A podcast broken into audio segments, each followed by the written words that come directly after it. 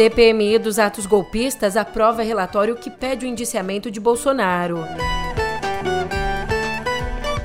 E Bolsonaro comparece à PF para prestar depoimento, mas fica em silêncio. Também por aqui, a ida de Biden a Israel em meio ao conflito com o Hamas.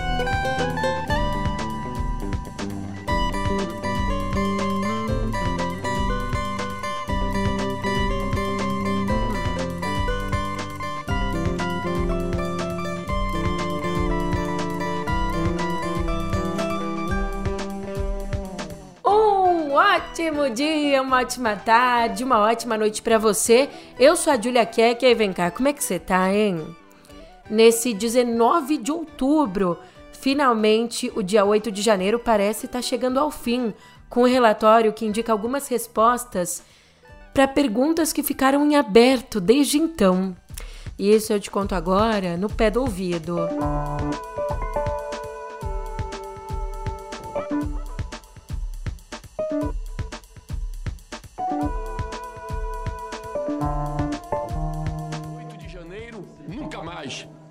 8 de janeiro voltará a ser o dia do fico. Do fico da democracia, do fico da liberdade de opinião, do fico da diversidade, do fico da Constituição brasileira. Muito obrigado a todos. Agora vamos encerrar, declaro, encerrada. Vou encerrar. Ainda falta alguém votar? Aqui não é previsto a orientação individual de partido, é só lá na, na Câmara. Então. Ah, antes de encerrar, muito bem me lembra aqui. Peraí, eu cometi aqui uma, uma, uma injustiça. Agradecer aos companheiros e companheiras da Polícia Legislativa. Quero proclamar o resultado 20 votos sim, 11 votos não, uma abstenção. Está aprovado o relatório da senadora Elisiane Gama. Por 20 votos a 11, o relatório final da CPMI dos atos golpistas foi aprovado. Elaborado pela senadora Elisiane Gama, o texto propõe o um indiciamento por tentativa de golpe de Estado do ex-presidente Jair Bolsonaro e de 60 aliados dele, incluindo cinco ex-ministros, seis ex-auxiliares diretos, ex-comandantes do Exército e da Marinha e outros 27 militares e PMs do Distrito Federal. A aprovação desse relatório representa uma derrota à oposição, que tentou responsabilizar membros do governo Lula pelos ataques. Escuta só o que disse a Elisiane. Brasil, sobretudo o Congresso Nacional, dá uma resposta de intolerância a atos antidemocráticos. Não vamos permitir que o 8 de janeiro se repita na história brasileira. E o que, que vem agora? Num primeiro desdobramento da CPMI, na semana que vem, ela deve entregar o relatório à chefe interina da Procuradoria-Geral da República, Eliseta Ramos. E a expectativa é que o material seja enviado então ao subprocurador responsável pelas ações do 8 de janeiro no Supremo, o Carlos Frederico Santos. E olha que interessante, para evitar pressões, tanto contra quanto a favor do indiciamento, a Elisiane manteve o relatório em sigilo até a leitura dele, que aconteceu na manhã de terça. Até então, só ela e um consultor legislativo tinham acesso ao documento. Diferente do que acontece em outras CPIs, nenhum rascunho circulou entre os líderes do Congresso. E sobre tudo isso, a Miriam Leitão aponta que, abre aspas, o grande mérito da CPI do 8 de janeiro foi vencer a luta contra a mentira. Qualquer análise sobre o desempenho da comissão deve levar em conta de onde ela partiu de uma conspiração contra a verdade dos fatos.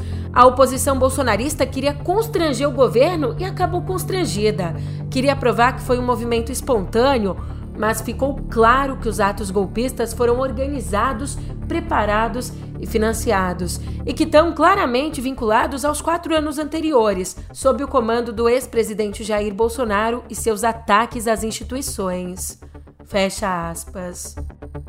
Como a gente invocou o nome dele, Ontem, o Bolsonaro esteve na sede da Polícia Federal em Brasília para depor no inquérito que investiga a atuação de empresários que, ali num grupo de WhatsApp, trocaram mensagens defendendo um golpe de Estado. Só que o Bolsonaro ficou em silêncio, não respondeu nenhuma pergunta e apresentou o depoimento dele por escrito. Isso que ele era, né? O Messias, salvador da nação. Agora fica quieto igual um bananão.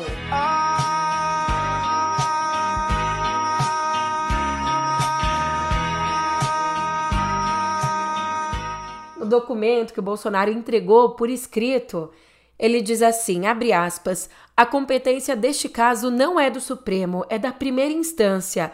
O objetivo do inquérito foi calar e censurar o senhor Luciano Hang, que tinha 10 milhões de seguidores. As eleições foram conduzidas com parcialidade no ano passado. As mensagens que eu passei, grande parte era da própria imprensa. Fecha aspas. Se você está se perguntando o que, que Bolsonaro tem a ver com esse inquérito, lembra aquelas mensagens golpistas que uns empresários trocaram no celular? O Bolsonaro ele teve que depor porque, segundo a Polícia Federal, no celular de um desses empresários foi encontrada uma mensagem enviada em junho do ano passado pelo contato PR Bolsonaro 8. A mensagem pedia que o empresário, no caso Meyer Nigre, repassasse ao máximo textos com acusações contra o ministro Luiz Roberto Barroso e contra a empresa Datafolha. E Bolsonaro acabou dando um tiro no próprio pé, porque o relatório da investigação não crava que de fato aquele contato é do Bolsonaro. Mas numa entrevista à Folha, o ex-presidente admitiu que quem enviou a mensagem foi ele mesmo.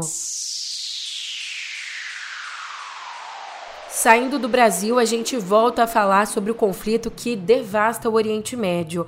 E a gente volta a falar tocando no nome dele, do presidente americano Joe Biden. Ele estava na mira dos críticos ao decidir manter sua viagem a Israel no dia seguinte ao ataque que matou centenas no hospital de Gaza. Segundo ele, a viagem era para fazer algo. E depois do fim da passagem dele pelo Estado judeu, ele disse que conseguiu concluir a missão dele. De fato, alguma coisa Biden fez. Ele conseguiu a abertura da passagem de Rafah que liga a faixa de Gaza ao Egito para a entrada de até 20 caminhões com ajuda humanitária. O acordo foi firmado numa conversa pelo telefone com o presidente do Egito, Abdel Fattah al-Sisi. Mas tem um porém importante. A passagem só vai ser aberta para a entrada de ajuda humanitária, não sendo permitida evacuações, ou seja, os cidadãos não vão poder sair por ali. E Biden fez um alerta dizendo: se o Hamas confiscar né, ajuda humanitária ou não deixar passar, então será suspenso, porque não vamos enviar ajuda humanitária ao Hamas. Ainda está previsto para hoje à noite um discurso do Biden sobre, nas palavras dele, a resposta dos Estados Unidos aos ataques terroristas do Hamas contra Israel e a guerra brutal em curso da Rússia contra a Ucrânia. Fecha aspas.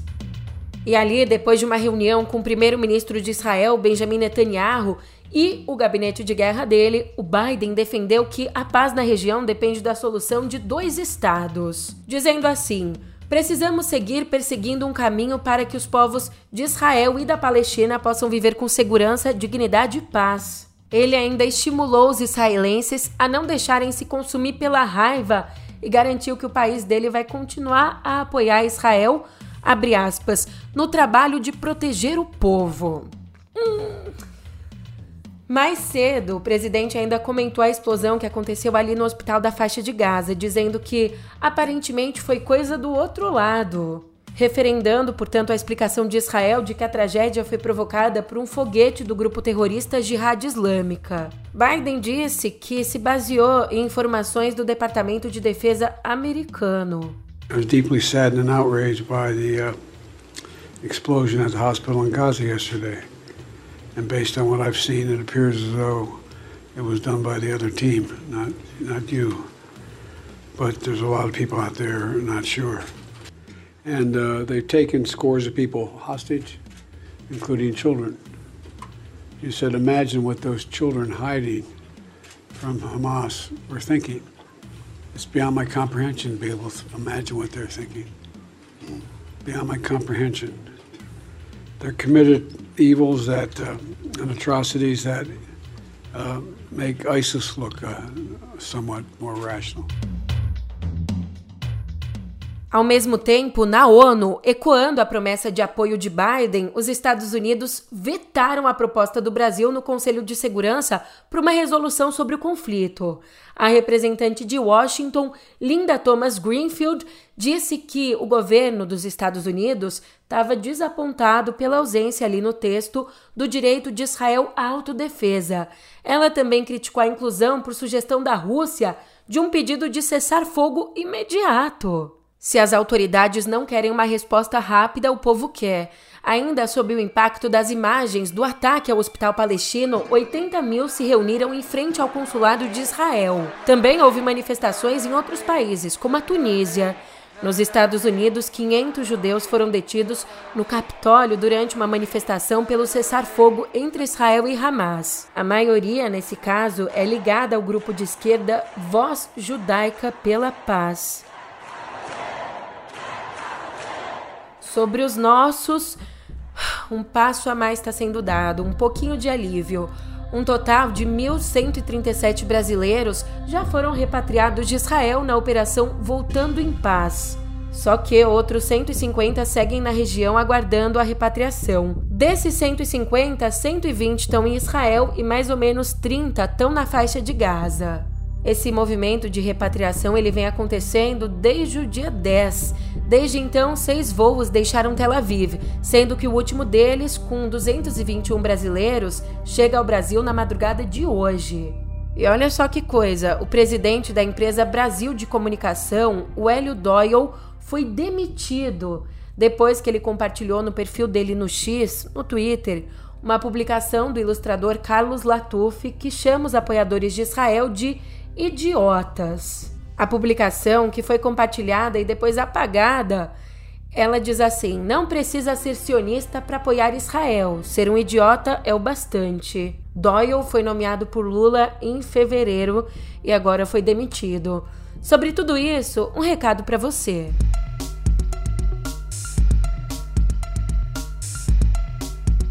Olá, sou Pedro Dória, editor do Meio.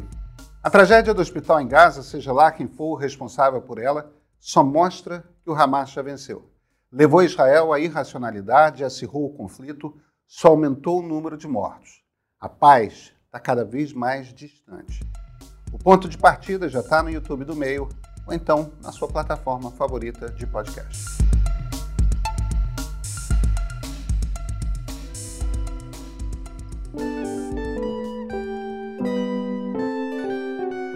A região norte está sofrendo muito com a seca. E para conter esses estragos causados até agora, o governo federal liberou 647 milhões. Nesse valor, a gente ainda não inclui os pagamentos do seguro defeso e do auxílio emergencial, pagamentos que vão ser liberados a algumas famílias. O vice-presidente Geraldo Alckmin foi quem anunciou o repasse aos estados depois de uma reunião com ministros e parlamentares. E ele também garantiu que alguns serviços, como a drenagem de rios, serão permanentes com recursos do novo PAC. Agora, de Brasília vem informação importante para a educação. A CCJ do Senado aprovou ontem o projeto da nova lei de cotas em universidades públicas. O texto, ele mantém a política de cotas raciais para pessoas negras e indígenas e retira o prazo de validade da lei. No plenário, a proposta deve ser analisada na próxima semana. Julia, mas por que uma nova lei de cotas? A gente já não tinha uma? Sim, é que a que a gente conhece, ela entrou em vigor em 2012 e ela tinha uma validade de 10 anos. Então agora o projeto ele tirou essa validade e substituiu ela pela revisão do sistema a cada 10 anos. E já que o assunto é educação, bora para Harvard. Um estudo, ó que chique, Harvard. Um estudo da Universidade de Harvard, nos Estados Unidos, né, mostrou que 79% das mulheres que usavam cannabis relatavam melhora nos sintomas do climatério, da menopausa, uma melhora em sintomas como depressão e dores musculares. E um resultado parecido com o desse estudo, ele foi encontrado numa pesquisa feita no Canadá. Vale trazer, portanto, a opinião de uma ginecologista e obstetra, a Mariana Prado. Ela diz que a cannabis medicinal é uma opção para mulheres na menopausa e mulheres que temem os efeitos colaterais da reposição hormonal, como aumento no risco de coágulos.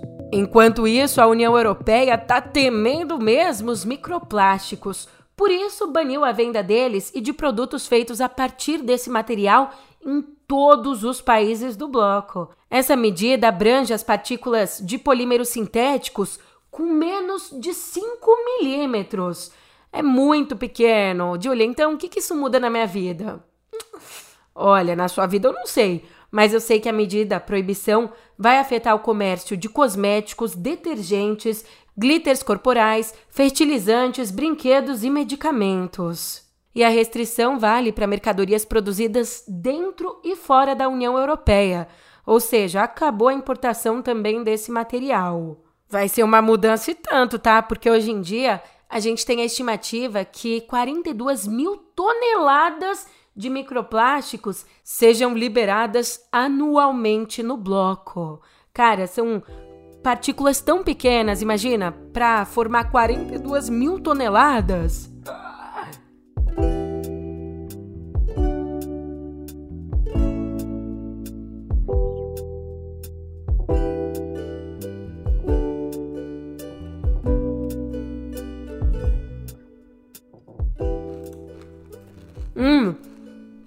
Quinta-feira, pega sua pipoca e vem comigo para as estreias de hoje, que eu já tô aqui de boca cheia. É falta de educação, mas eu tô no espírito da coisa, vai. Hum, deixa eu acabar de comer aqui, já volto. Voltei e voltemos aos Estados Unidos do começo do século passado. O petróleo enriqueceu o povo indígena Osage e atraiu homens brancos inescrupulosos, culminando em mais um capítulo na lista de crimes contra os povos originários. E essa história real inspira o longa Assassinos da Lua das Flores, de Martin Scorsese. It's gonna be another tragedy.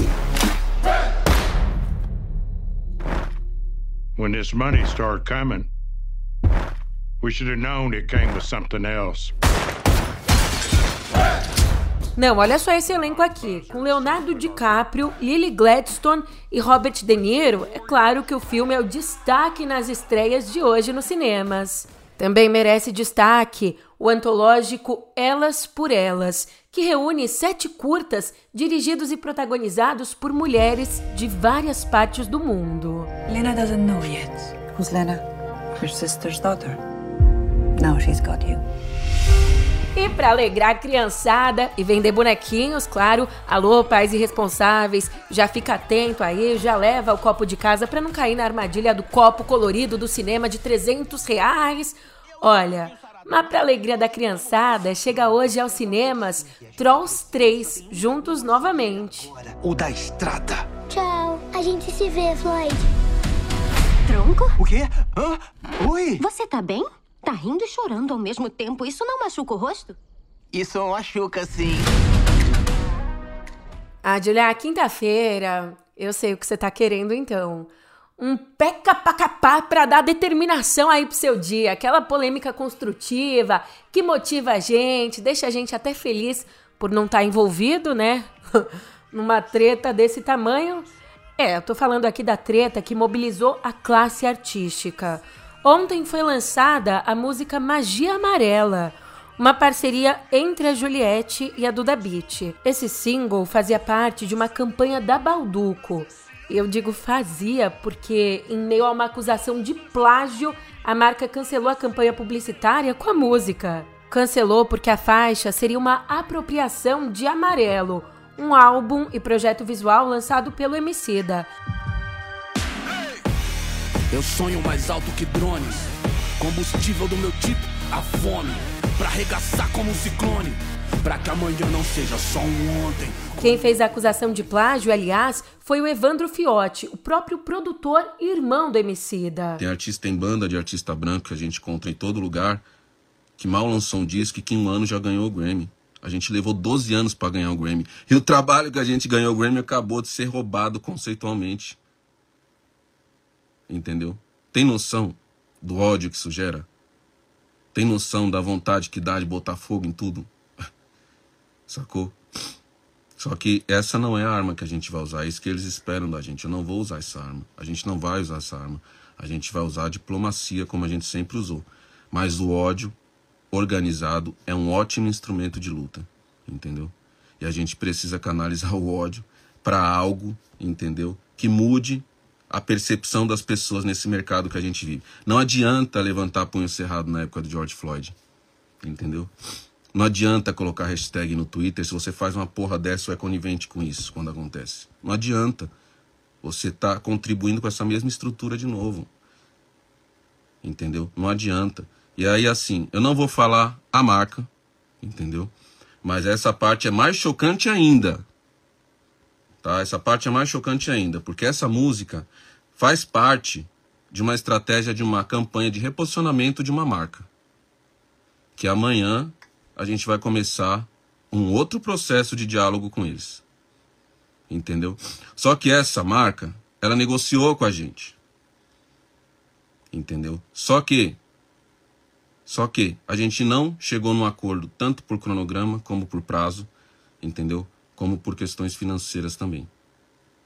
Porque a verba que eles tinham não justificava é, a entrega que a gente tinha que fazer. Em comunicado, a Balduco disse que decidiu cancelar a campanha e seguirá dialogando com os artistas envolvidos, pelos quais manifesta total respeito e admiração. E ressaltou ainda que a participação das cantoras se restringiu à interpretação da música tema, sem vínculo com a criação da campanha. Fecha aspas. Ao que parece, nem os criadores da campanha criaram de fato, né? Só mandaram copia e cola. Então, para tirar uma forcinha aí para terminar a semana, mais uma que envolve música e polêmica. A gravadora EMI Records, que pertence à Universal, ela foi condenada a pagar uma indenização aos herdeiros do João Gilberto, o nosso querido cantor e compositor que nos deixou em 2019. Sabe de quanto a gente está falando a indenização? 150 milhões de reais. Ele, considerado pai da bossa nova, abriu essa ação em 1997, acusando a empresa de remasterizar sem autorização gravações antigas para relançamento. E na verdade, a sentença do Tribunal de Justiça do Rio foi proferida em fevereiro, mas esse valor da indenização, 150 milhões, só foi estabelecido nessa semana. A gravadora pode recorrer da decisão. Quero a vida sempre assim, com você perto de mim, até o apagar da velha chama.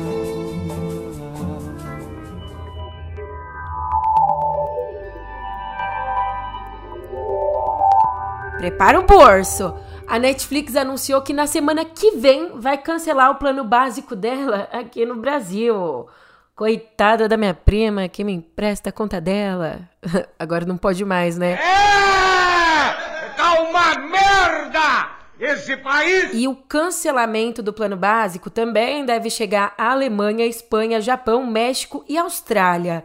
Além disso, passou a valer ontem um aumento das assinaturas nos Estados Unidos, Reino Unido e França. No caso ali dos Estados Unidos, que não vai ter o plano básico cancelado, a opção com anúncios não teve mudanças, continuou com o mesmo valor, custando aí 6 dólares e 99, mas o plano básico passou de 9,99 para 11,99. Enquanto isso, a versão premium subiu de 19,99 para 22,99. Pelo menos a Netflix disse que não tem previsão de aumento aqui no Brasil. Ainda bem que não tem condição, e eu acho que muita gente concorda comigo, até porque tem muita gente que assina Netflix. A Netflix alcançou a marca de 247 milhões e 150 mil assinantes em todo o mundo.